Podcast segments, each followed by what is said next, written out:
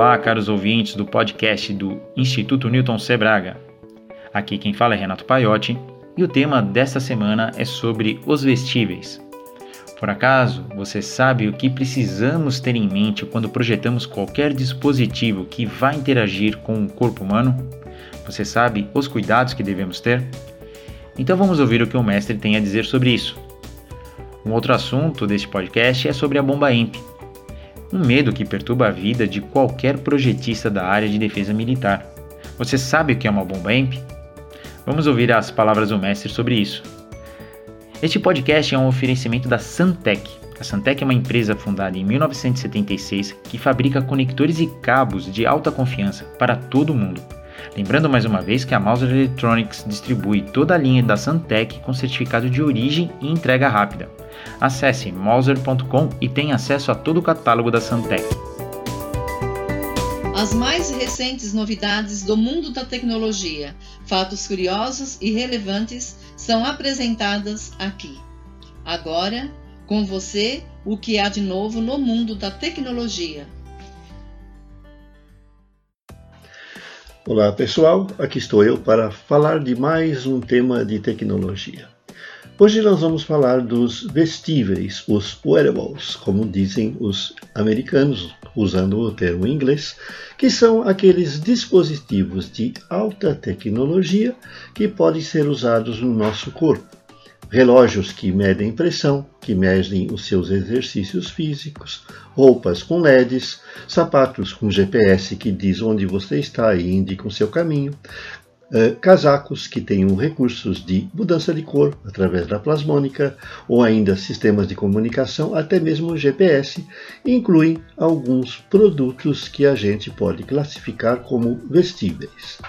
O mercado de vestíveis deve crescer muito com a criação de coisas absolutamente novas que hoje ainda não passam pela nossa cabeça nem dos makers que estão em busca de um novo produto para enriquecer.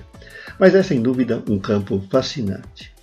Ao se trabalhar com vestíveis, a gente pode hoje já contar com alguns materiais específicos, como as linhas de costura condutoras de corrente elétrica, onde você pode costurar um dispositivo eletrônico, um circuito integrado como uma plaquinha LilyPad, ou um LED ou um sensor na sua roupa, então, essas linhas condutoras vão consistir numa ferramenta de trabalho para os modistas do futuro, os bakers, que vão criar os wearables.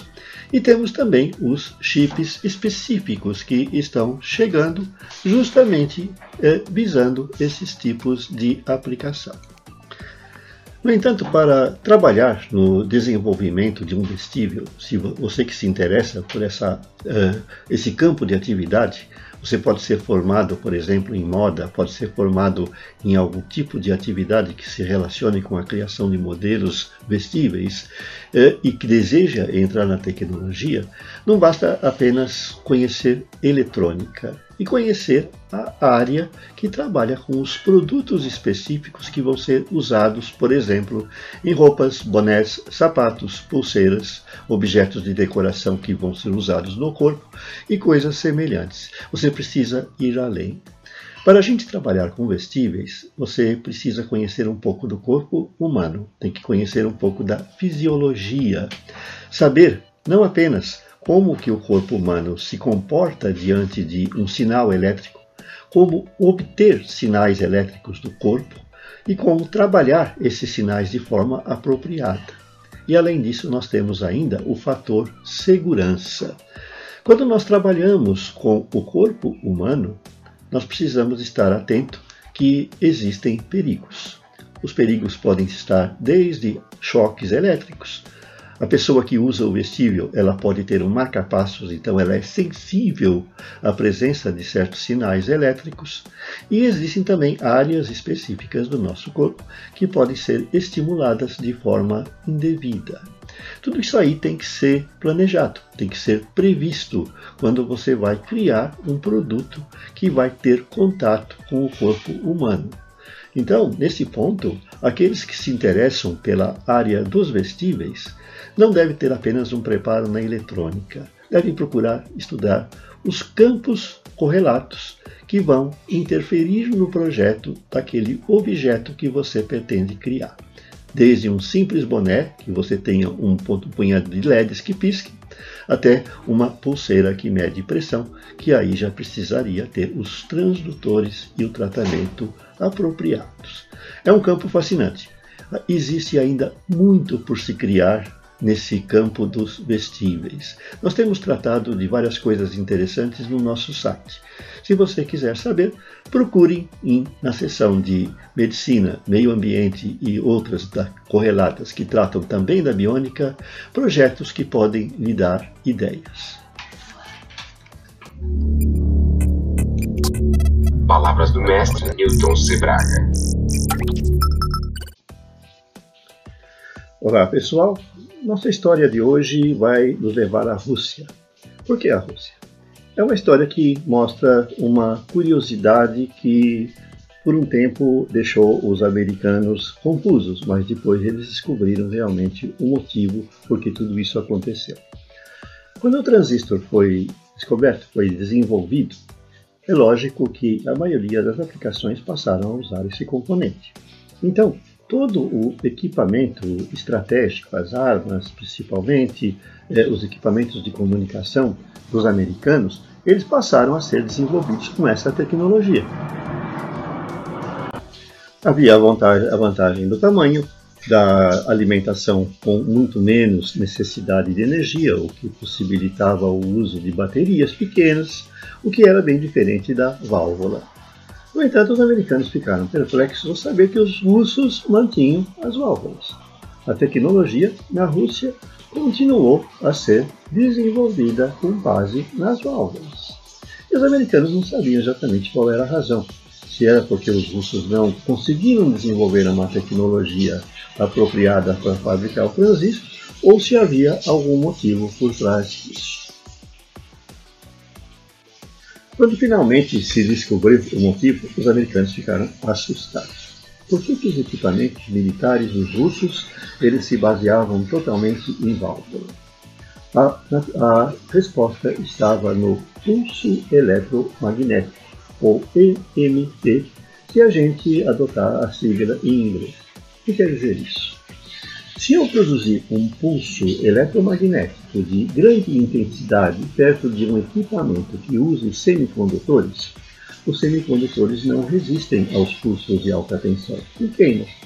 Então eu posso, por exemplo, fazer até uma, uma, uma ideia de uma arma interessante, carregando uma maleta com um hipercapacitor e uma bobina se eu me aproximar perto de um computador comum e ligar a bateria à bobina por um instante e houver uma descarga, produzindo uma altíssima corrente, o pulso eletromagnético é capaz de queimar o computador.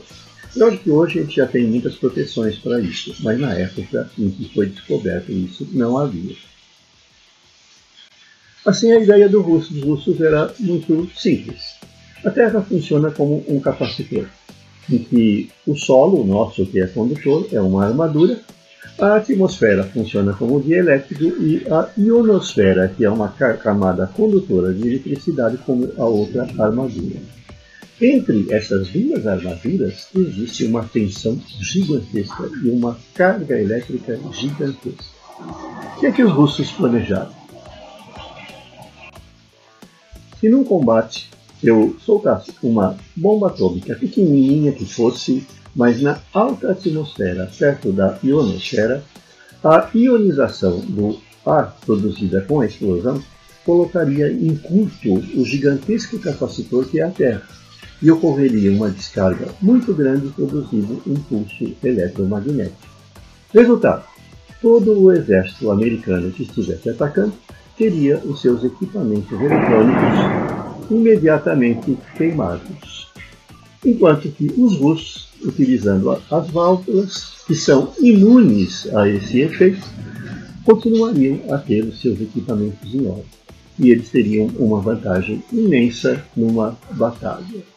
É claro que hoje nós já temos os equipamentos semicondutores protegidos contra isso. Mas é uma ideia interessante. O pulso eletromagnético sendo usado como uma arma de guerra. Mauser Electronics. Compre seu componente com atendimento em português. Ligue 0800 892 2210. Compre com confiança.